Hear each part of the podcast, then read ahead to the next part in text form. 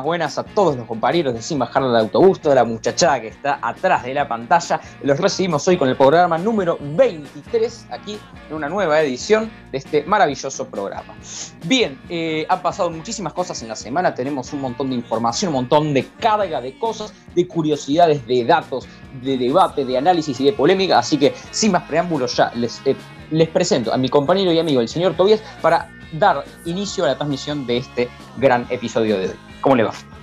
Bien, todo bien, la verdad que muy contento ya con este programa número 23, muy cargado, la verdad que fue, va a ser para mí uno de los mejores, tanto por las canciones que elegimos que van a estar muy buenas, que las acabo de volver a leer y digo, muy buenas las canciones que elegimos, además de la información que traemos, porque tenemos la columna de fútbol y libros, tenemos la columna de batacazos con algo especial y hasta un poco polémico, un equipo polémico. Y la verdad que si se quieren quedar, la verdad que no se van a arrepentir. Absolutamente, ya si llegaron hasta acá es obligación quedarse porque como bien decías, programa cargado con muchas cosas y además con el buen dato que agregabas, buenas canciones. Y por último quiero tirarles un spoiler más, un pequeño spoiler, ojo con las efemérides culturales del final que también vienen cargadas y supongo que las tuyas deportivas también. Así que cuidado porque hoy se viene un gran programa grande. Ahora sí, y sin aburrirlos más con esta introducción, vamos a pasar, antes de que tengamos el día de mañana la entrevista con Pablo Ledesma, y esto hay que decirlo en el inicio y lo vamos a repetir en el final, y se va a subir seguramente dentro de dos o tres días, vamos ahora sí a dar inicio al sin bajar del autobús el día de la fecha. Te paso la pelota para que nos cuentes un poquito cómo viste a Boca, cómo viste a River en esta semana en el torneo y también después vamos a charlar un poquito de Copa Libertadores. Dale, todo tuyo. Bien, arrancamos sobre lo que nos dejó Boca, pero con el partido que nos dejó contra Racing, ese miércoles de esta semana, una semana que para el hincha de Boca fue desastrosa. Esa semana con, perdió con Racing y creo que esa semana para el hincha de Boca fue muy triste y, y, yo la verdad que lo sentí, la verdad que me arruinó la semana porque Boca jugó muy mal, jugó muy mal y preocupó porque puede quedar eliminado y no debería ser sorpresa si Boca queda eliminado. No, no entiendo a esos periodistas que dicen, no, Boca si queda fuera es un fracaso. No, porque Racing está jugando muy bien y viene muy embalado desde que le ganó a Flamengo.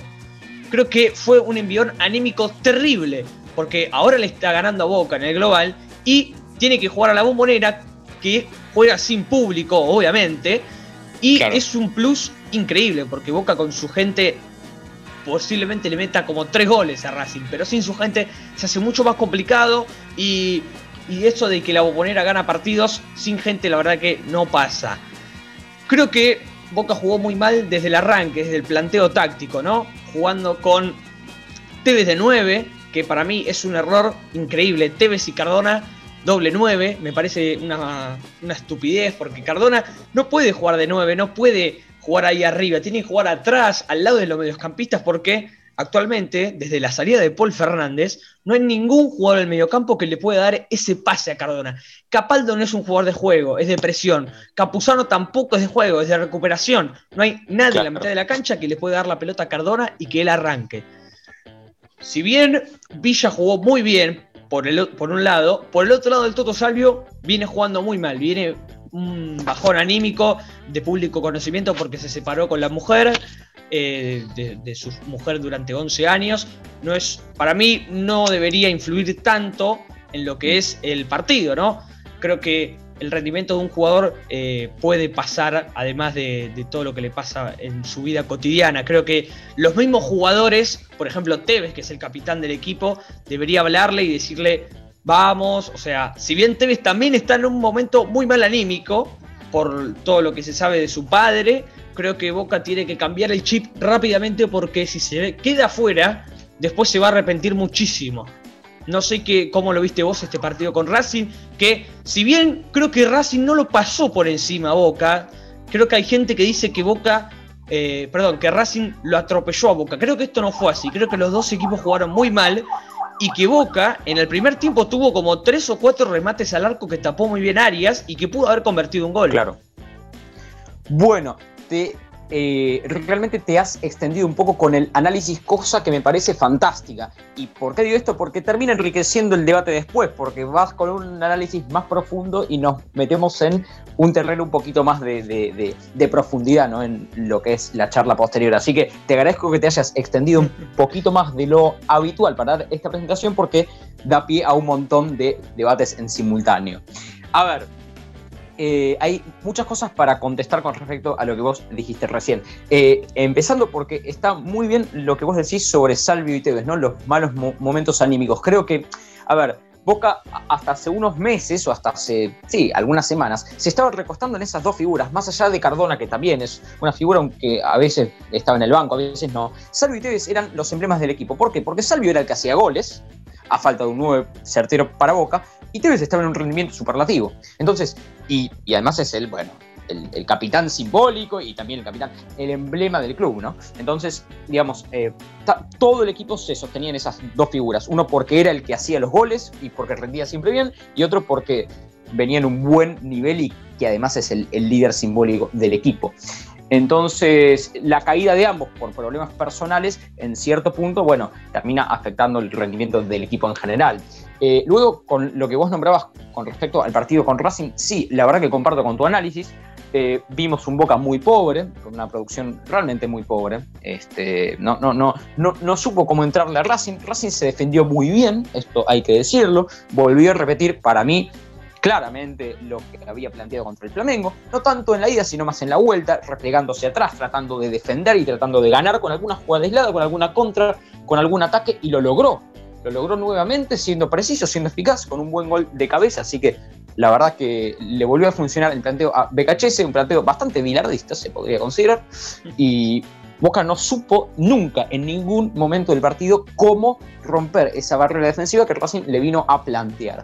Así que eso es preocupante. Yo lo que creo, Toby, es que cuando vayamos a ver la vuelta vamos a ver más o menos lo mismo. Es decir, un Racing replegándose atrás, ahora quizá con más fuerza que en la ida incluso, y un Boca tratando de entrarle como sea y esperemos, o bien, que espere el hincha de Boca, eh, ojalá para ustedes algún método un poco más estratégico, más dinámico y más, qué sé yo, más, eh, más fuerte de poder romper esa, esa estructura.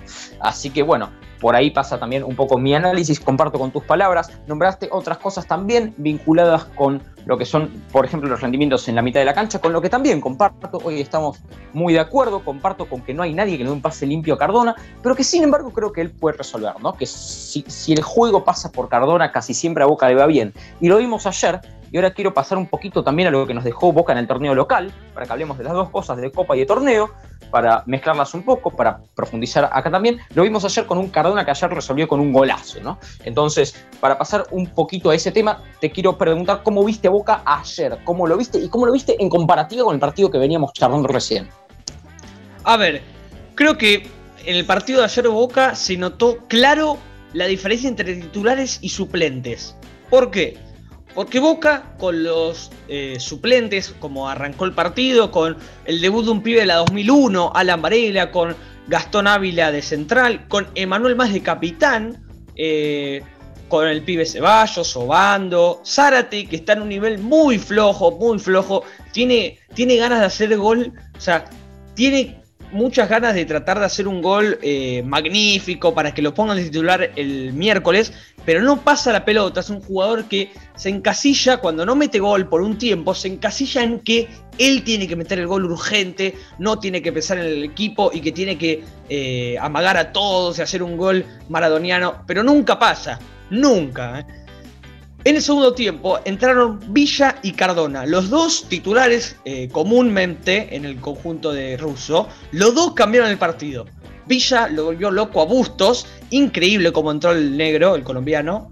Eh, entró muy bien, muy bien. Y después Cardona, otra vez. Primero mandando un centro eh, con un guante más o menos a la cabeza de Soldano que por fin por fin metió un gol después de como 300 días sin convertir un gol. Convirtió un gol. La verdad que se lo venía negando el arco. También él por la falta de confianza. Lo vimos con el partido de Racing que se un gol abajo del arco. Increíblemente, pero cierto. Creo que le vino muy bien este gol a Franco Soldano que merece ser titular el, miércoles con Racing. ¿Por qué? Porque Tevez no puede jugar de 9, no, no puede hacer ese esfuerzo que hacen los 9 de presionar a los rivales como lo hace Soldano, de recuperar la pelota, de correr todas. Porque Tevez tiene que jugar pegadito a, los mediocampistas, porque él agarra la pelota, mira para adelante y abre y tira pases a los costados, o es el, es el que le da el pase al 9. Cardona, lo vimos claramente que cuando mete el gol, replegando a la izquierda, no en el, en el medio. Claramente Cardona se tira por la izquierda porque es su posición natural, es donde él se siente más cómodo, para que enganche y le pegue. Lo vimos claramente en el gol. O sea, arrancó de la izquierda, enganchó y le rompió el arco a Sosa que tuvo un buen partido, aunque en el primer gol creo que sale muy mal, sale como inseguro, como que hace dos pasos para adelante y ahí cuando hace dos pasos para adelante no va a la pelota, sino que se arrepiente, quiere retroceder y Soldano le gana de cabeza muy bien. Pero creo que esto es fundamental. Si Boca quiere pasar el miércoles, no puede jugar Tevez de 9 y menos Cardona atrás de él. Creo que Cardona tiene que jugar en la mitad de la cancha, pero tirado a la izquierda. Para mí Villa puede jugar por el lado derecho, creo que Salvio no está para mm. jugar de titular, creo que Salvio está en un nivel muy flojito, muy flojo, que se recupere cuando quiera, cuando pueda, pero que no juegue de titular porque eh, vamos a quedarnos afuera porque es un jugador menos, literalmente. Ayer le tiraron una pelota que era para que llegue a correr y no fue a buscarla y la pelota se fue al, al lateral para Independiente, creo que es un jugador menos y que Villa tendría que jugar y Cardona por la izquierda. Sí, obviamente esto pasa, creo que Boca va a tener muchas más opciones, con tal vez un Tevez más atrás del 9, con un 9 bien, y creo que debería jugar el Pulpo González antes que Capaldo. ¿Por qué? Porque es el jugador que le da juego a Cardona. Pulpo González está en un nivel bastante bueno y es un jugador que, que, toca la pelota, no es un jugador como el estilo Capaldo que va a presionar con todo y te la quiere sacar siempre. Es un jugador que juega, que da pases y que se divierte jugando a la pelota, creo que es el jugador que tiene que jugar el miércoles contra Racing. Mm. Y así finaliza mi, análisis bastante extenso sobre los dos partidos de Boca. Sí. Bueno, me parece muy bien que hayas hecho un análisis extenso, porque yo también a veces me extiendo y me parece que está bueno, ¿no? Porque le da un poco de, profundidad a sin bajar del autobús, cosa que algunos otros programas quizá no tienen tanto o tan desarrollado. Nosotros, como siempre, tratamos de ahondar un poquito más en los temas para traerles análisis un poco más ricos. Excelente tu análisis, comparto en la mayoría de las cosas que dijiste, por no decir en todo. Hoy, honestamente, esto no es eh, pero estamos absolutamente de acuerdo. Yo estoy con, o sea, absolutamente de acuerdo con vos con que eh, Cardona y Tevez tienen que jugar un poco más cerca, ¿no? O sea, incluso con un Tevez jugando, si es necesario, un poco más atrás, pero cerca de Cardona. Son una dupla creativa temible. Tienen que estar en buena sintonía, en buena relación. Eh, comparto con vos. Me parece que Salvio tiene que estar afuera, tiene que jugar Villa, obviamente. Ayer Villa fue clave, clave. Eh, simplemente déjame nombrarle a la gente como un paréntesis, porque alguno está un poco despistado y no lo dijiste. Me parece que ayer Boca le ganó 2 a 1 Independiente. Claro, lo mm. digo por si alguno no vio el resultado, no, no, lo conoce, está esperando que se lo digamos. 2 a 1 salió ayer entonces y Boca se posiciona entre los primeros puestos del grupo A de, digamos, el torneo de los clasificados, ¿no? Del, torneo de los Zona campeonato. Ahí compartiendo los cuatro puntos con River y Argentinos Juniors. Eh, interesantísimo tu análisis. Yo no, quiero que lo extendamos tanto porque se nos va a ir el tiempo y vamos a, eh, perder para con otras cosas. Así que simplemente algunas pinceladas de lo que nos dejó River. Ahora sí, eh, pasamos un poquito a la otra vereda con, si querés, un breve comentario del 6-2 con Nacional y nos metemos un poquito más de lleno en las polémicas y en el partido interesante que tuvimos ayer con Huracán. Te paso la pelota para que nos cuentes un poquito de qué pasó en la Copa y ya arrancar tu breve análisis para con respecto al partido de ayer.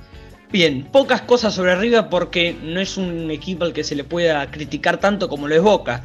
Sí hay cosas, ¿eh? hay cosas que noté y graves. River le ganó a Nacional 6-2, muy bien, aunque esos dos goles que le mete Nacional son porque están flojos en defensa y Armani también está flojo en el arco. Creo que Armani no está en un buen nivel atajando y creo que la defensa también está un poquito floja porque le meten dos goles pasando por el medio de la defensa, por pases entre el lateral y el defensor. Me pareció muy interesante esto de Angileri ganando el puesto a Casco. Increíble lo del ex lateral derecho, perdón, izquierdo de Godoy Cruz. Zuculini, increíblemente, no sé cómo hace, pero es defensor, perdón, es mediocampista central y llega de nueve, hace goles Eh, ayer con Huracán metió un gol en offside, llegando de 9 también. Creo que eh, Gallardo le está dando una motivación y un juego que River no tenía, con jugadores increíbles. Carrascal la está rompiendo toda. Eh, Suárez no ha sido un gol hace 8 partidos. Ah. Hoy, perdón, ayer metió un gol, De la Cruz metió dos goles. Creo que River está en un nivel excepcional. Y ojalá Ojalá para el hincha de River que siga así, ¿no? Para el hincha de Boca, ojalá que no. Sí, comparto con vos con respecto a lo del Nacional 2 River 6. Comparto con que el nivel defensivo no es el mejor. Díaz Rojas no es la dupla que más me gusta. Yo prefiero a Pinola en campo. Ayer digo Díaz Rojas. A Díaz sigo sin notar lo sólido. Que me perdone algún hincha de River ofuscado porque no. Que si Gallardo lo banca tiene que ser bueno. No lo veo en condiciones a Díaz. Lo lamento, ya han pasado 6 o 7 partidos. No lo veo en condiciones. Eh, y sin embargo, la dupla Rojas-Pinola me parece que aporta más seguridad. Con Nacional no vimos a un gran River defensivamente, pero bueno, ¿qué se le puede reprochar a un equipo que hace seis goles en cuarto de final de Copa Libertadores? Nada, no hay mucho que decir. Lo que sí, cuidar un poquito la, saga defensiva. Y comparto con vos que Armani no está en su mejor nivel. Lo que no quiere decir que se haya comido goles, ¿no? Creo que son cosas distintas. Quizá algún hincha de boca puede decir que se está comiendo goles. No parece, o sea, yo no he visto errores groseros, pero sí he visto cosas que quizá él podía tapar en algún momento de más inspiración y ahora lo veo un poquito menos sólido. Así que comparto con vos en ese ítem también. Con respecto a ayer, para ya meternos en el cierre de esta primera columna, que se nos extendió bastante, cosa que, repito, está bueno. Em, para meternos en el cierre completo con el análisis de lo que fue el partido de ayer, algunas polémicas y después espero tu respuesta para hacer el, el cierre de la charla. A ver, River ayer se impuso 3 a 1 frente a Huracán en Parque Patricios. Eh, se pone creo que como primero de grupo o segundo porque está ahí, como dije anteriormente, peleando con Argentinos y Boca. Y, a ver, hemos visto un River que se ha sabido imponer en la primera mitad, es decir, en los primeros 45 minutos, ha sido claramente superior. En el segundo tiempo sufrió un poquito más, eh, sobre todo hasta el gol de Huracán, sufrió, sufrió. La verdad es que no estuvo sólido abajo, eh, le han llegado, tuvo claras situaciones Huracán, incluso tuvo un penal que no le cobran, después del penal que sí le cobran, que es una farsa, que no es penal. Eh, y bueno, entonces nada, creo que, creo que Huracán supo crear cierta incomodidad en River hasta que River logró liquidarlo al final con un golazo de, la Cruz, un golazo, realmente un golazo que está intratable, ¿no? Así que interesante esto para decir. Por último, referirme un poquito a las polémicas, lo hago un poquito más corto, así pasamos ya a lo que es la primera pausa. Eh, con respecto a las polémicas, hubo gente que se, eh, digamos, que se quejó fuertemente sobre lo que fue el penal ayer que eh, Armani, entre Armani y el defensor le cometen a Briasco en, lo que es el centro y es un claro penal. Lo que también me da la duda, no sé si es mano en el jugador de Huracán en, el inicio de la jugada, yo entiendo que no y que debió haber sido penal para Huracán, lo digo como hincha de River, debió haber sido penal para Huracán y expulsión para el jugador de River. Ahora, ahora, eh, quiero decir otra cosa. La otra polémica del partido sobre el penal que efectivamente le cobran a Huracán, a mi entender, y creo que al entender de la mayoría de los oyentes, no, no, es penal porque no hay ningún tipo de roce. Es decir, el pie no llega a impactar con la cabeza, lo que en todo caso es una jugada peligrosa. En todo caso, el juez podría haber cobrado tiro libre indirecto, pero de ningún modo es penal. Huracán estaba muy insistente con los reclamos, Sibeli estaba muy insistente, estaba muy eh, o sea, estaban presionando y, tratando de inmiscuir en la, en la conciencia del árbitro Germán Delfino y lo lograron. Delfino sancionó un penal que a simple vista puede parecer, pero después no hay ningún tipo de contacto. Eh, luego la expulsión de Pablo Díaz, no sé si, si es comprensible, no la entiendo.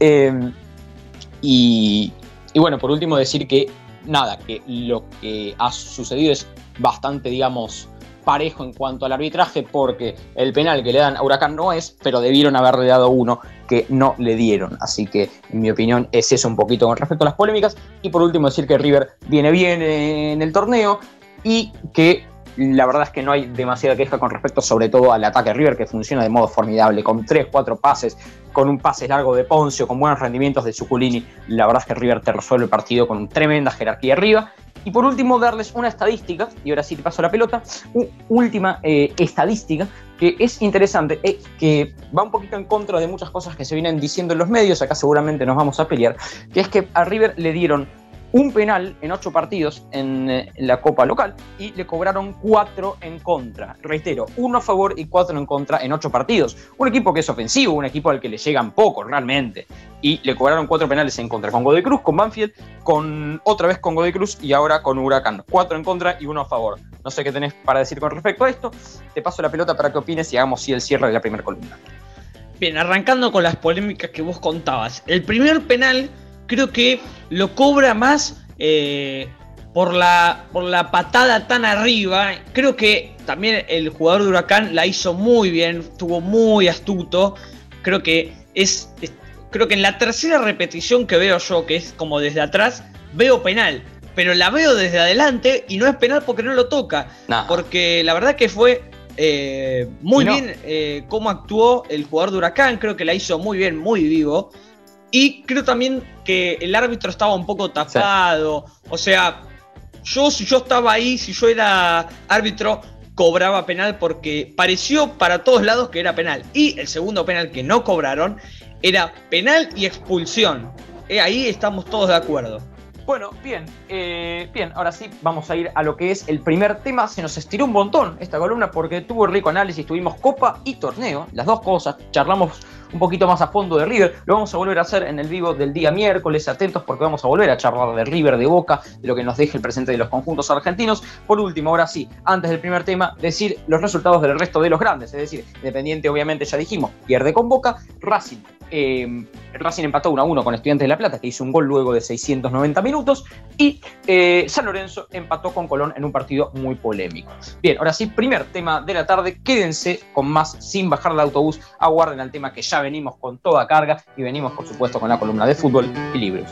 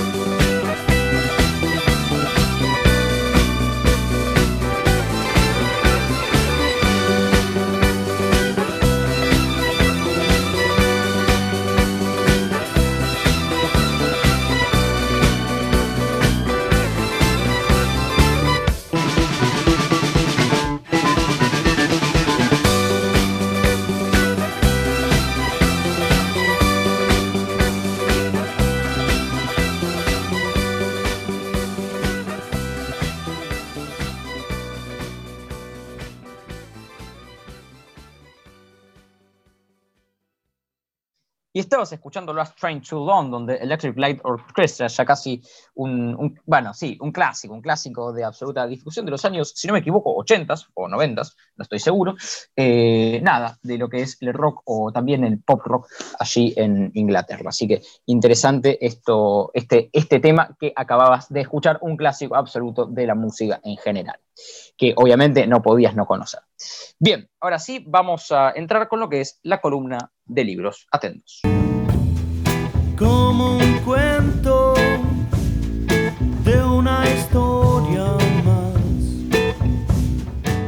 Bien, eh, para hoy tenemos Messi su asombrosa historia. Sí, señor. Hoy en Fútbol y Libros, Messi su asombrosa historia. Y porque alguno me dirá, che, bueno, pero una biografía sobre Messi, ¿no tenías algo más original? No, no, no, atentos, porque SBDA siempre conserva su, esencia de originalidad, su esencia de cosas quizá un poco salidas de la norma, un poco salidas de lo ya escuchado hasta el hartazgo, y hoy les traigo una biografía, sí, de Messi, sí, es cierto, como tantas otras, pero con algunos toques realmente llamativos, realmente interesantes. Por ejemplo, decir que este libro, publicado en 2014 por Michael Park, es escrito justamente por un escritor, Michael Park, estadounidense. Esto es lo que a mí me ha llamado la atención. Por ejemplo, una biografía que ya leí y releí varias veces, que es un escritor estadounidense. O sea, uno piensa, bueno, puede escribir un español, puede escribir un, argentino, un latinoamericano.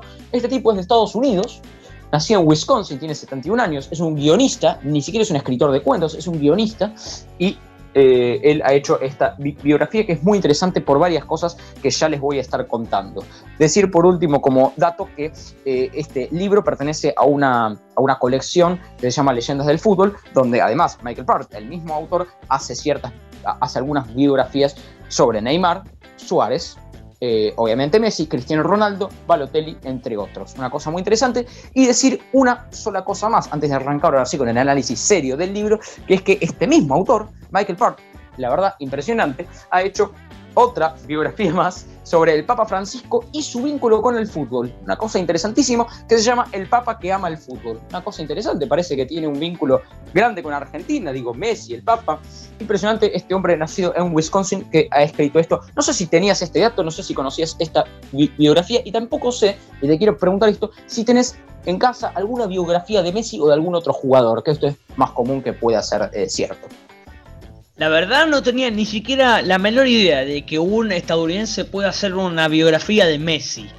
Es raro, es raro que justamente un estadounidense, no en inglés, que es distinto, que en Estados Unidos no es un, no es un país que se destaque tanto en el fútbol, así que eso lo hace más raro. Exacto. Y justo que vos decís de, de, esto del Papa Francisco, que también hace un libro, en la próxima columna aparece el Papa Francisco en una parte, así que todo conecta en sin bajar ah. del autobús.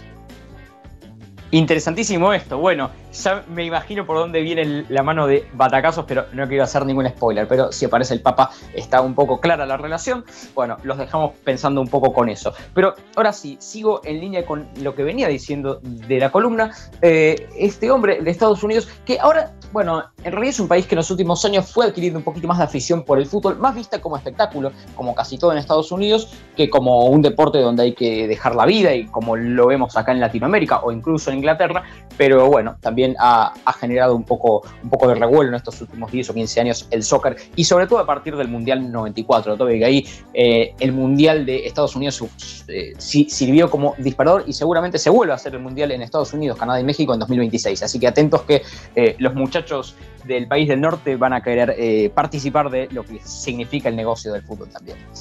Bien, eh, sigo con lo que venía diciendo de Messi. Claro, esta no es una reseña habitual. Y además quiero contarles que la traigo, y ahora sí, digo esto y me meto, lo prometo, dejo de dar vueltas y me meto de lleno en la columna, pero esto tengo que decirlo. Esto lo traigo porque, y por el disparador de que Messi igualó el récord de Pelé, como todos saben, de eh, goles digamos, hechos en un mismo club. 643 tiene Messi con el Barcelona y Pelé 643 con el Santos. Lo igualó en esta semana, dije, tengo el libro de la biografía de Messi de Michael Park, no puedo no traer. Bien, ahora sí, me meto. Eh, reseña, les paso una breve reseña de qué se trata, de qué se, digamos, qué es lo que trata esta biografía de Messi. Eh, es una biografía interesante porque es muy íntima, pero no, no desde lo cursi, sino desde, digamos, los, los eventos que marcaron la vida del astro y nos ayuda a entender y profundizar en ellos, ¿no? O sea, por ejemplo, lo que tiene muy interesante esta reseña es que se mete directamente en los diálogos literales en cada situación. Habla, por ejemplo, de diálogos de Messi con su abuela, en el, por ejemplo, en el primer capítulo que se llama Primera pelota y primeros toques, donde Messi, de la mano de su abuela, a la que le dedica sus goles, se ve muy influido con los diálogos puntuales y textuales, una cosa increíble, realmente totalmente destacable de este libro, diálogos puntuales que van mostrando cómo esa relación lo va llevando al astro argentino a convertirse en lo que es, lo va influyendo para que pueda empezar a probarse en clubes como el Club Grandoli de Rosario y empieza a establecer esa conexión con la pelota gracias a esta buena muestra que hace Prat de lo que son los diálogos textuales de Messi con sus familiares, con sus amigos, con la gente del barrio, incluso con Antonella, una cosa interesantísima, eh, y que nos va mostrando un poquito la historia. Eh, por supuesto, está hecho en varios capítulos, creo que son 15, en orden cronológico, y nos va mostrando un poquito de lo que es el desarrollo de su propia vida, a veces dentro de la cancha y a veces no tanto. Eh, como todos saben, y este libro lo trata también, Messi ha tenido una, una enfermedad digamos, vinculada a su problema con el crecimiento, eh, digamos, con la estatura, y eh, aquí lo cuenta muy bien, todo lo que ya es de público conocimiento, pero lo claro igual, lo de las inyecciones y todo este asunto de River y de que no le querían pagar el tratamiento, etc. La verdad que el libro hace un análisis y hace, hace ciertas este, idas y venidas con esos asuntos que son realmente muy interesantes, sobre todo a partir del capítulo 9 o 10. Eh, bien, ¿qué más decir? ¿Qué más decir? Bueno, obviamente hay, hay algunos, hay algunos, digamos, em, bonus que les quiero comentar sobre esta biografía. Que, por ejemplo, el señor Pratt, que es de Estados Unidos, o sea, que uno no puede acusarlo de ser fanático de ningún club de Argentina en especial, se refiere en uno de los capítulos al club River Plate, en el contexto de que Messi iba a ir a jugar a River y que se iba a ir a probar, que efectivamente pasó en el año 2000, se refiere a River Plate como el conjunto más popular de la Argentina, lo reitero, el conjunto, el club más grande e importante de la Argentina. ¿no? Una cosa interesante, el tipo de Estados Unidos ve las cosas desde allá, a kilómetros de distancia, dice que River es el equipo más popular de la Argentina. No sé qué querés comentar respecto a esto, yo lo quiero como un bonus que rescaté ahí releyendo el libro. Todo esto totalmente inchequeable, lo estás diciendo vos. no, es cierto, es cierto, te paso la foto. Claro, eso podemos, eso puede, puede ser, ¿eh? que me mandes una foto, pero si no, yo no te creo nada en este momento. Creo que ese este muchacho que lo escribió tiene una vista bastante errada. Bueno, hasta hace minutos estabas elogiando al autor y a partir de que dije esto de River, que cayó, o sea, pegó como piña, me querés asesinar y lo querés asesinar a él también. Pobre tipo, Michael, que bueno, eh, o sea, ve, las cosas a kilómetros de distancia, se quedó con la impresión de que River es el club más grande de la Argentina, cosa que es así, pero bueno, después se puede debatir. Y una cosa interesante es que él también dice lo mismo de Newell's. Eh, esto es interesante, ¿no? Para, ver cómo, cómo se ve el fútbol argentino en Estados Unidos. Él dice lo mismo de Newell's, que es el club más popular, en su opinión, de Rosario. Una cosa interesante, el segundo clásico más picante de la Argentina, Newell's Old Boys contra Central. Ninguna discusión posible. Eh, el tipo dice que para él Newell's es el conjunto más popular de Rosario. La verdad, interesante.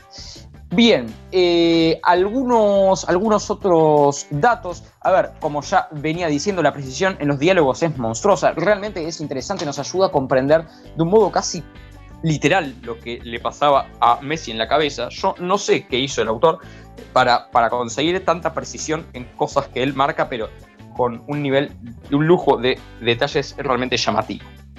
Y por último, para hacer algún, algún cierre, para nombrar cosas no las obvias que ustedes ya sabían, que arranca en Newells, etcétera, sino para nombrarles algunas cosas más. Este libro profundiza también en lo que es su romance con Antonella, una cosa realmente muy interesante, cómo va del fútbol al amor, el muchacho Messi, allí en Rosario, lo que es su infancia, el barrio, pero también hace cierta profundización en lo que es este romance con su actual esposa Antonella Rocuso.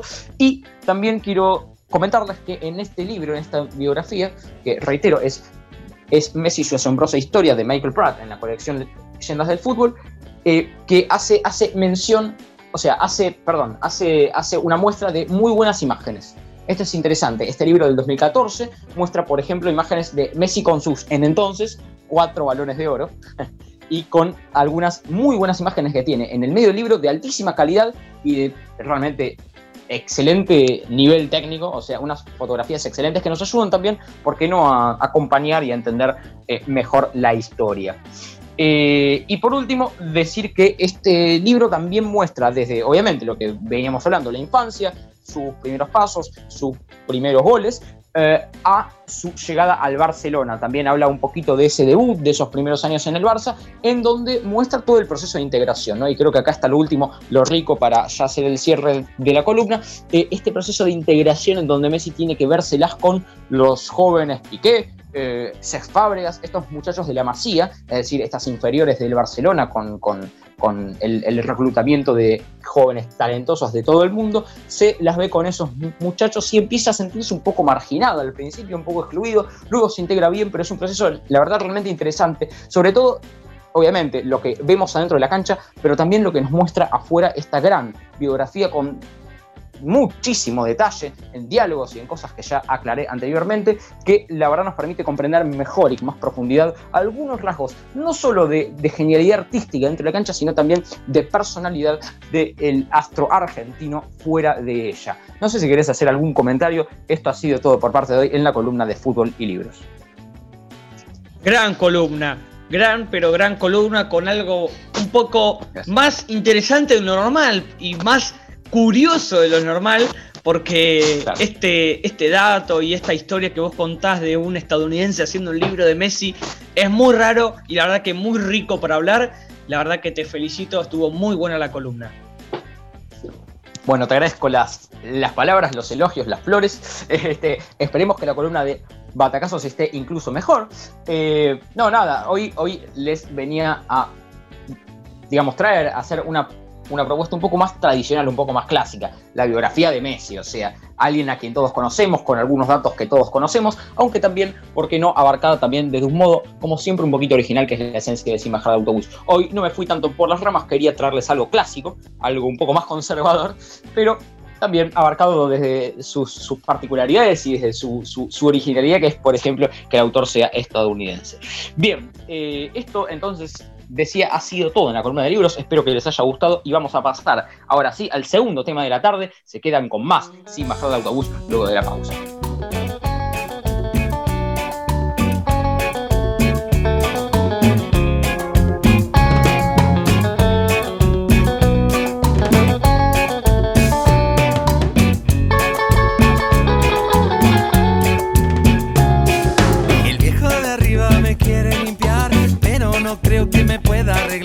Esta cabeza no quiere frenar. No está tranquila. No es una herida, es un hueco de amor. Bala perdida en un trance de alcohol. Bebido me río sin buena razón.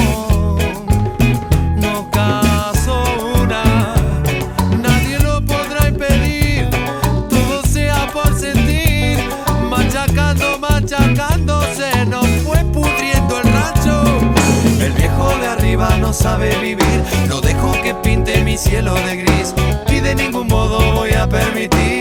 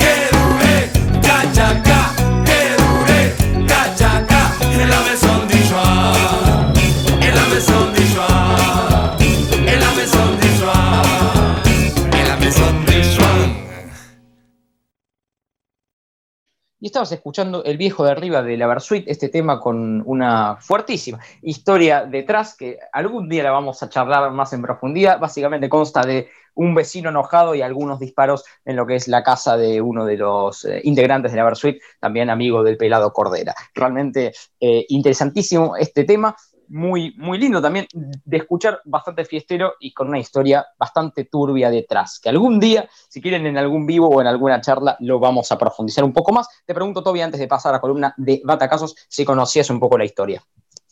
Sí, sí, sí, pero por vos, no por otro lado, sino que vos me, contaste la historia en un audio bastante extenso, pero bueno, había que escucharlo porque la historia es bastante entretenida. obviamente. Bueno, Ahora sí, vamos a pasar a lo que es la columna de Batacasos. Te paso la pelota y arrancamos con la edición de hoy.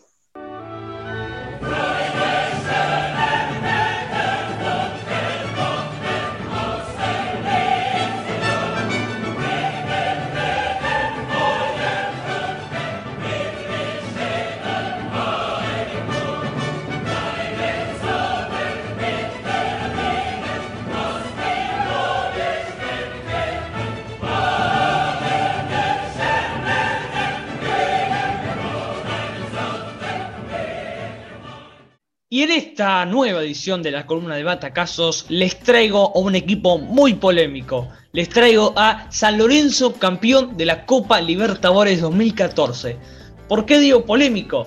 Bueno, porque se habló muchísimo sobre esta copa que además de ser la primera de San Lorenzo, se destacó o se criticó bastante porque la final fue contra un equipo paraguayo y bastante flojo.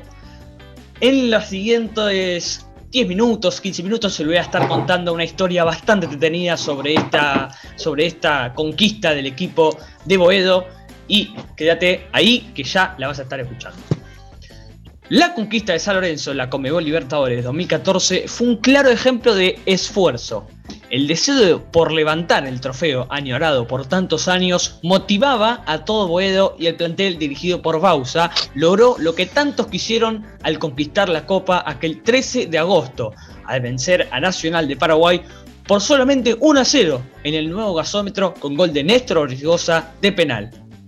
Para alcanzar la gloria eterna, el Ciclón jugó 14 partidos, 6 victorias, 4 empates y 4 derrotas. Se clasificó con sufrimiento a los octavos de final y pese a ser uno de los peores segundos, terminó definiendo la final como local porque Nacional de Paraguay había sido el peor segundo. Miremos qué equipos llegaron a una final. Edgardo. Bausa dirigió el plantel y le dio la confianza que necesitaba para poder levantarse ante las adversidades. El primer momento de tensión lo vivieron en la fase de grupos. Por el grupo 2 se enfrentaron a Unión Española de Chile, Independiente del Valle de Ecuador y a Botafogo de Brasil. Pero ningún partido fue fácil y llegaron a la última fecha en apremios al haber conseguido solamente un triunfo, dos empates y dos derrotas. El último partido fue ante Botafogo, Faltaban dos minutos para que terminara el encuentro y el Ciclón ganaba 2 a 0. Mientras tanto, Independiente del Valle vencía 5 a 4 a Unión Española y los dirigidos por Bausa ah. tenían que anotar un gol más para clasificarse al todo de final. La utopía se volvió a realidad gracias a Piatti, que a los 88 minutos anotó el tercer gol del partido. El número también tuvo su, toque místico, ya que el 88 en la quiniela, atención con esto, es el Papa. Todos saben que Bergoglio es hincha del conjunto Edo, y tal vez sus rezos fueron escuchados. Piatti anotó el 3 a 0 y el pasaje a la fase final fue para San Lorenzo. En la siguiente instancia le tocó enfrentarse con Gremio, y tras ganar 1 a 0 de local y perder 1 a 0 de visitante, la definición fue por penales. Aquellos recordarán que Bausa se fue y le dijo a las cámaras, no lo voy a ver, ya pasamos. Otro momento de tensión. A pesar de la presión de la hinchada rival y el calor brasileño, lo lograron gracias a la figura de Torrico, quien despejó los remates de Barcos, argentinos y Rodríguez, y metió al ciclón entre los ocho mejores de América. En los cuartos de final, San Lorenzo eliminó a Cruzeiro y llegó el parate por el Mundial de Brasil. A pesar de la ansiedad que generó la espera, en las semifinales eliminaron a Bolívar con un 5 a 0 en la ida y derrota 1 a 0 en La Paz. Y finalmente, la final fue entre Nacional, el equipo paraguayo que también buscaba por primera vez consagrarse campeón de la Copa Libertadores. El primer partido, en el Defensores de Chaco, Mauro Matos anotó el 1 0 y luego Julio Santa Cruz igualó el marcador sobre la hora. La gran definición fue en la cancha de San Lorenzo, con el calor de su hinchada, con la pasión de Boedo y el amor de su gente. Nacional arrancó el partido con intensidad y a los pocos segundos de que Sandro Rizzi diera comienzo al encuentro, ya había estrellado un remate en el palo. La intensidad del equipo paraguayo era superior, pero la resistencia del ciclón era inquebrantable. A los 34 minutos, el árbitro sancionó penal para los locales y la tribuna enloqueció de emoción. Néstor Ortigosa fue elegido para patear sin discusión. Tomó la pelota, miró al arquero, recordó su juventud en Merlo, los penales en el, berro, en el barrio y definió. Lo más difícil pensé que era agarrar la pelota, pero lo más difícil era hacerlo. Miro a la tribuna y decido que lo mejor es pegarle un fierrazo fuerte al medio. No puedo ser tan cagón de traicionarme a mí mismo. Siempre me fue bien pateando de una misma manera. Ahora no puedo cambiarla. Apoyo la pelota, seguían discutiendo, el discutiendo, el tiempo no pasaba más. Miro el arco y cada vez lo veía más chiquito. Camino para atrás y lo veo todavía más chico. No sabía dónde pegarle. Me empecé a tranquilizar y ahí empecé a autoconvencerme de lo que pasaba. Patié, le jugué la pulseada, miro la cancha y digo, esta gente está de mi lado. Son segundos en los que pensás todo eso. Si esa gente está de tu lado, te autoconvences. Todo pasa muy rápido. Contó en una entrevista a la Conmebol Libertadores el lío del ciclón. Esa noche, Ortigosa anotó el único gol del partido y San Lorenzo se quedó con su primera Copa Libertadores, tras 54 años de su primer partido por la competencia más importante de América, 54 años de añorar el trofeo más importante del continente, 54 años de desear gritar Dale campeón. Lo lograron, la alegría era para los de Boedo. Muy interesante, bueno, muy, muy bueno, realmente me encantó esto que vos haces, la, descripción esta de Ortigosa en el penal, o sea, me encantó esto de la, de la entrevista de lo que cuenta Ortigosa sobre, claro, cómo el arco se le hacía cada vez más chico eh, y, lo, y lo difícil y la presión que tiene un jugador, incluso experimentado como el bueno de Ortigosa para, para patear un penal tan, tan definitorio. Así que interesantísimo esto. La verdad, quizá, quizá es un poco menos batacazo en las últimas eh, digamos, dos fases, porque jugó con el Bolívar y después con Nacional de Paraguay, pero es cierto que en el proceso, como bien nombrabas, le costó a San Lorenzo y, la verdad es que clasificó un poco de milagro en un grupo difícil, porque tuvo que ir a jugar a Colombia con Independiente eh, de Medellín y después jugar en Brasil contra el Botafogo e incluso de locales contra un equipo fuertísimo como el Botafogo de Brasil. Así que interesante esta columna, realmente me ha gustado mucho. No esperaba que eh, pudieras convencerme de que esto fue un batacazo, lo hemos discutido detrás de cámaras, pero, pero bueno, realmente otra vez ganás la pulseada y, me voy conforme, obviamente, como seguramente toda la audiencia, con la columna de batacazos del día de hoy. San Lorenzo con una Copa Libertadores, tanto que se lo molestaba por ser eh, Casla, Club Atlético sin Libertadores de América, lo logró el conjunto de Boedo, fue a jugar con el Real Madrid y la verdad que ha sido un año de inmensa alegría para todos los cuervos. Así es, así es. Yo te quiero preguntar algo. ¿Cómo notaste esto de que a los 88 minutos anotó el tercer gol que era decisivo y justamente el 88 en la quiniela es el Papa? Ah, eh, un, mirá, es, un dato que no sabía, que seguramente la audiencia tampoco va, va a saber, bueno, es, es, difícil que lo sepan. Eh, nada, muy loco. Creo que, creo que, bueno, que es, qué sé yo, eh, una de esas casualidades que, uno puede pensar que son algo más, ¿no? Este, nada. Y además coincide con que creo que un año atrás, hacía muy, poquito, el Papa argentino, el Papa Francisco, había sido electo el Papa del Vaticano. Así que realmente una cosa impresionante, impresionante y una, una casualidad que, o sea, da a pensar que existe algo más que acomodo esa casualidad porque realmente es insólito. Así es, bueno, ahora sí, finaliza mi columna de batacazos, espero que les haya gustado a todos y pasamos a la tercera y última pausa del programa, lo dejamos escuchando música. Así es, atentos que se viene luego de la pausa, el cierre que siempre hacemos con efemérides, con algunos datos y con algunas cosas que vamos a estar charlando. Atentos que ya pasamos al tercer tema y hacemos el cierre. Not just anybody. You know I need someone.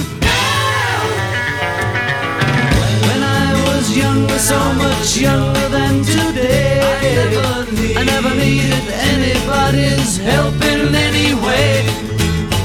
But now these days are gone, I'm not so self-assured. Now I find I've changed my mind and open up the doors. Help me if you can, I'm feeling down, should be right.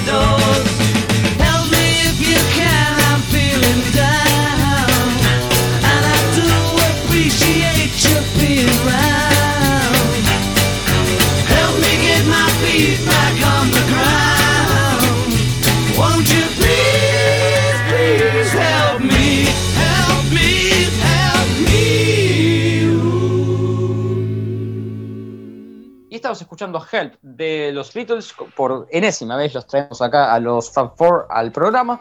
Obviamente no pueden no estar una vez cada. Algunos programas tienen que aparecer con alguno de sus maravillosos clásicos de esta banda icónica del rock and roll a nivel internacional. Quizá la mejor banda de la historia. Eh, Help, entonces estaban haciendo allí los muchachos de Liverpool y pasaban acá por sin bajar del autobús. Bien, ahora sí, Toby, te paso la pelota para que hagamos el cierre, como siempre, de este programa. Ya estamos un poquito extendidos de tiempo, como habrán notado del otro lado en casa, pero la verdad es que nos extendemos hablando de cosas que nos gustan y nos extendemos tratando de divertirlos y entretenernos, y también, ¿por qué no?, de hacerlos pensar en cierta medida, desde nuestro humilde lugar, a ustedes desde allá de casa, eh, con algunos datos y algunas cosas interesantes del mundo futurístico y también cultural de lo que es eh, el contexto mundial, ¿no? Así que, bueno, bien, ahora sí, te paso la pelota definitivamente, como decía, para que abramos con las efemérides del día de la fecha. Bien, tenemos tres efemérides eh, deportivas y tres culturales. Yo voy a arrancar con las eh, deportivas. Un 21 de diciembre, pero eh, de 1997, River salía tricampeón del fútbol argentino. El equipo dirigido por Ramón Díaz se quedó con el torneo de apertura tras igualar 1 a 1 con Argentinos Juniors en la cancha de Vélez. El único gol del millonario lo hizo el chileno Marcelo Salas. Fue además el último partido del ídolo uruguayo Enzo Francescoli. Hmm, Bueno, in- interesantísimo esto. La verdad que es un partido que en la memoria de los hinchas de River está siempre. Eh, un partidazo.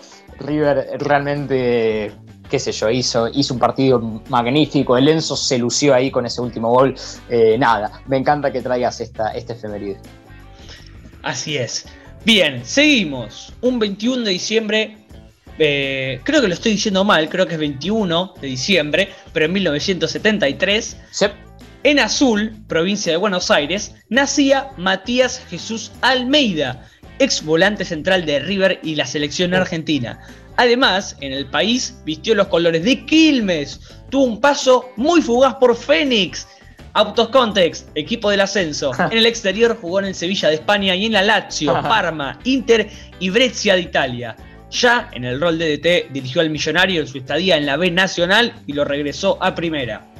Bueno, muy, muy interesante esto. Quiero hacer un breve comentario que es que vos nombrabas que jugó en el Parma. Eh, es increíble la cantidad de argentinos que ha jugado en el Parma si nos ponemos a pensar. Sí. Eh, Perón, bueno, toda, toda esa, toda esa lista de jugadores que jugaron increíblemente en ese mismo club de Italia. Y pasa algo similar, Toby, no sé si te acordás, comentario out of context, eh, pasa algo similar con Villarreal de España. Un montón de argentinos.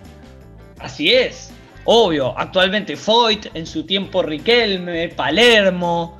Eh, me estoy olvidando seguramente de alguno Ibarra. Ibarra. Sí, sí. Así que nada. Y eh, interesantísimo esto y obviamente lo, más interesante que el pelado fue quien condujo a River al ascenso luego del periodo más terrible de su historia allí en 2011 y en 2012 logró por suerte el ascenso con el club luego de retirarse como jugador y asumir el mando de la conducción técnica. Excelente. Buenísimo, ahora sí pasamos a la última efeméride eh, deportiva. En 2003, un 21 de diciembre, pero del 2003, en el estadio de San Lorenzo se realizó el partido despedida del Beto Alberto Federico Acosta. 25.000 hinchas homenajearon uh. al goleador en el nuevo gasómetro. El Ciclón venció 4 a 2 a un equipo de estrellas, en un encuentro que contó con dos golazos del Beto Acosta, uno de su hijo y una, y una joyita del uruguayo Enzo Francescoli, entre paréntesis, hizo un gol de mitad de la cancha. O sea, ahí es una, clara, es una aclaración ah, bastante interesante, una joyita bastante interesante que hizo un gol de la mitad de la cancha. Es el día más feliz de mi carrera, dijo el Beto lagrimeando. Bueno, muy interesante esto también. Otro, otro punto para los hinchas del Cuervo, del que hablamos no tanto encima del autobús, pero hoy les traemos toda la carga informativa del Cuervo con la Copa 2014 y con esta anécdota recordando a quizá uno de sus máximos ídolos, el Beto Acosta, gran goleador y buena efeméride que traías vos también. Así es. Ahora sí, pasamos a las efemérides culturales y esto es todo tuyo. Bien, eh, antes que nada quiero aclarar que vos dijiste que son tres, y es cierto, son tres, pero voy a hacer un, breve bonus eh, al, inicio que va a contar, si quieren, como una cuarta, que además es imposible de no decir. Arranco con ese bonus y después voy con las otras tres. Eh, el bonus es el siguiente. un día como hoy, 21 de diciembre, pero de 1879, nace Joseph Stalin. Esto, esto es interesante, uno de los peores dictadores de la historia de la humanidad, Joseph Stalin fue el líder de la URSS durante varias décadas. Eh, y bueno, creo que, creo que esto era interesante nombrarlo. Un dictador a la par de los peores, a la par quizá, ¿por qué no?, de Hitler y de los peores... Eh, de los peores dictadores de los totalitarismos del siglo XX en Europa de la historia de la humanidad, así que ahí traía al bueno del amigo Joseph, que nació un día como hoy. Realmente increíble. La cantidad de cosas que pasaron hoy, chicos, realmente es increíble. Si se ponen a leer las efemérides, todo pasó el 21 de diciembre. Y además, hacer un breve bonus que hoy es el día en que arranca el verano. 21 de diciembre arranca la temporada verano en todo el mundo. Bien, ahora sí voy con las tres efemérides. Eh, esta, esta es interesantísima. Un 21 de diciembre, pero de 1937, atención acá, se estrena el primer largometraje de dibujos animados con color y sonido, Blancanieves y los siete enanitos. Y uno puede decir, bueno, esto, ok, todo bien, pero ¿es esto solo? No, no, no, atentos, porque lo que verdaderamente jugoso de acá es que, claro, eh, ok, se estrena el primer eh, largometraje de dibujos animados, etcétera, una producción yankee, todo bien. Lo, interesante es esto.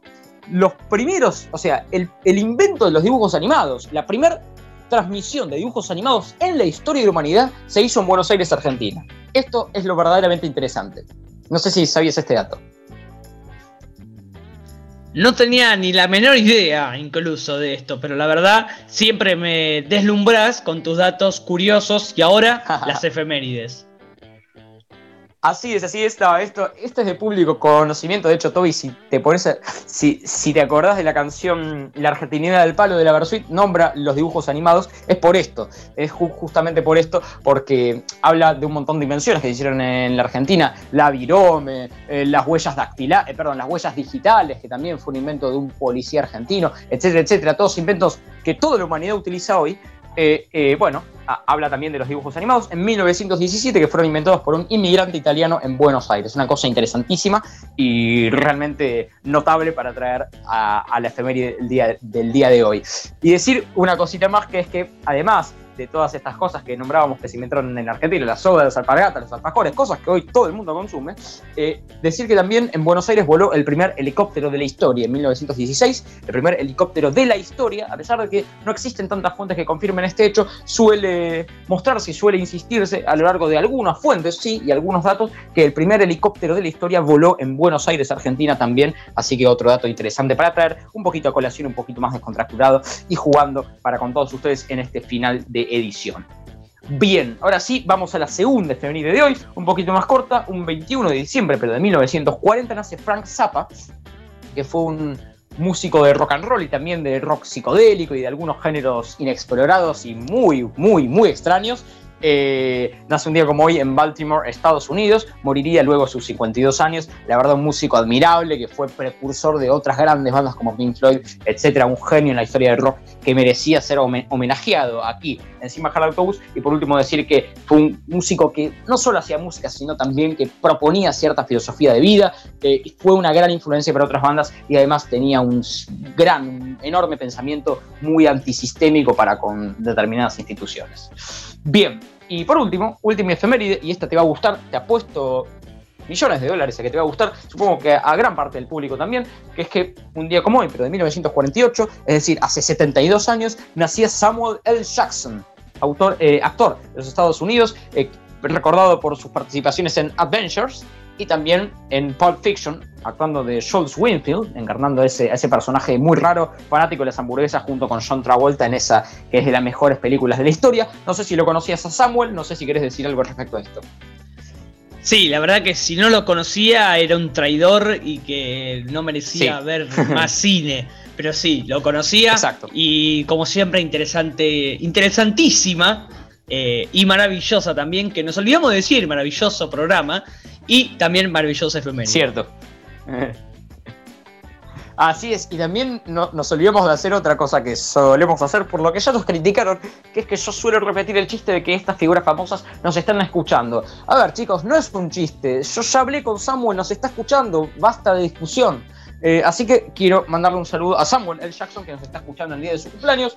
Se fue a festejar con la familia, pero antes, primero, se pone a escuchar la edición de Sin Bajar la Autobús. Así que gracias, Samuel, por tu apoyo. Y quiero recordarle a la gente que esto no es un chiste, que esto es eh, en realidad una, una verdad eh, inobjetable.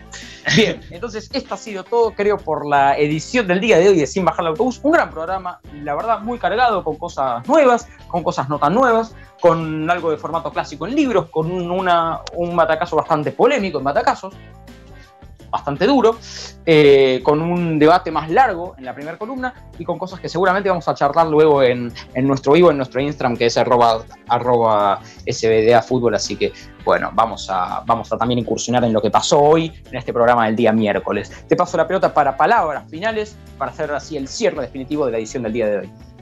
Gran programa, gran. La verdad que muchas gracias eh, por haber preparado este programa tanto a vos, tanto a mí. Me digo gracias a mí, así es. Eh, pero bueno, había que hacerlo. Fue un gran programa. Estuvo muy buen preparado. Repito, las canciones que pusimos en este programa, la verdad que me encantaron. Y la que se viene de cierre es aún mejor. Así que quédense, lo dejamos eh, con la canción final, que no lo voy a decir yo, te voy a dar el, el gusto a vos, te voy a dar el honor a vos y nos estaremos viendo el miércoles en el vivo a las 4 de la tarde por Instagram en SBDA barra baja fútbol. Exactamente, bueno, maravilloso programa, el del día de hoy, suscribo absolutamente a tus palabras y por último decirte que si bien no voy a nombrar cuál es el programa, te pido que incluyas por favor la versión que es Bajo la lluvia, que busques este tema, ta ta ta, Bajo la lluvia y no la versión de estudio. Solo eso te digo porque es un poquito más épica. Fíjate qué te parece. Bien, eh, espectacular. Ahora sí vamos con el cierre, se quedan escuchando esta obra maestra de uno de los mejores artistas de la historia universal y les mandamos un gran saludo. Gracias por acompañarnos, gracias por llegar hasta acá y nos vemos el miércoles y el lunes que viene con más programa. Abrazo. No llueve, escupen. Voy aquí, vas a entrar. Nena, nadie. Esta es la fiesta.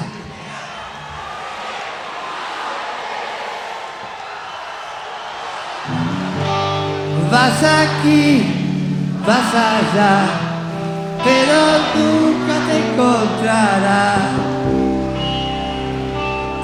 Escaparte. Y dice...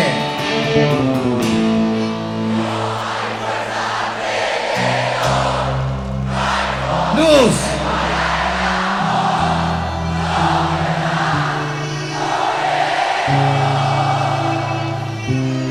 Porque está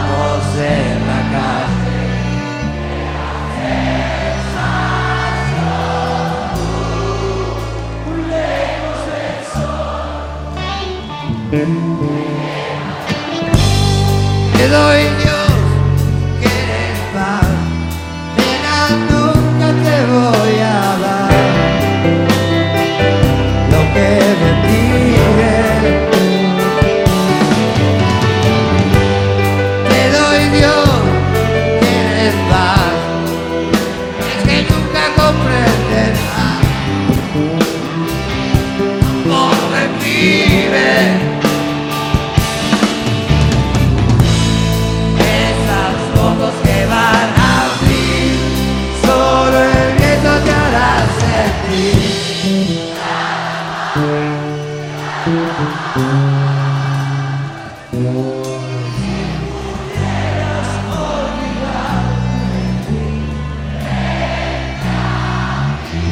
Sei que tu coração.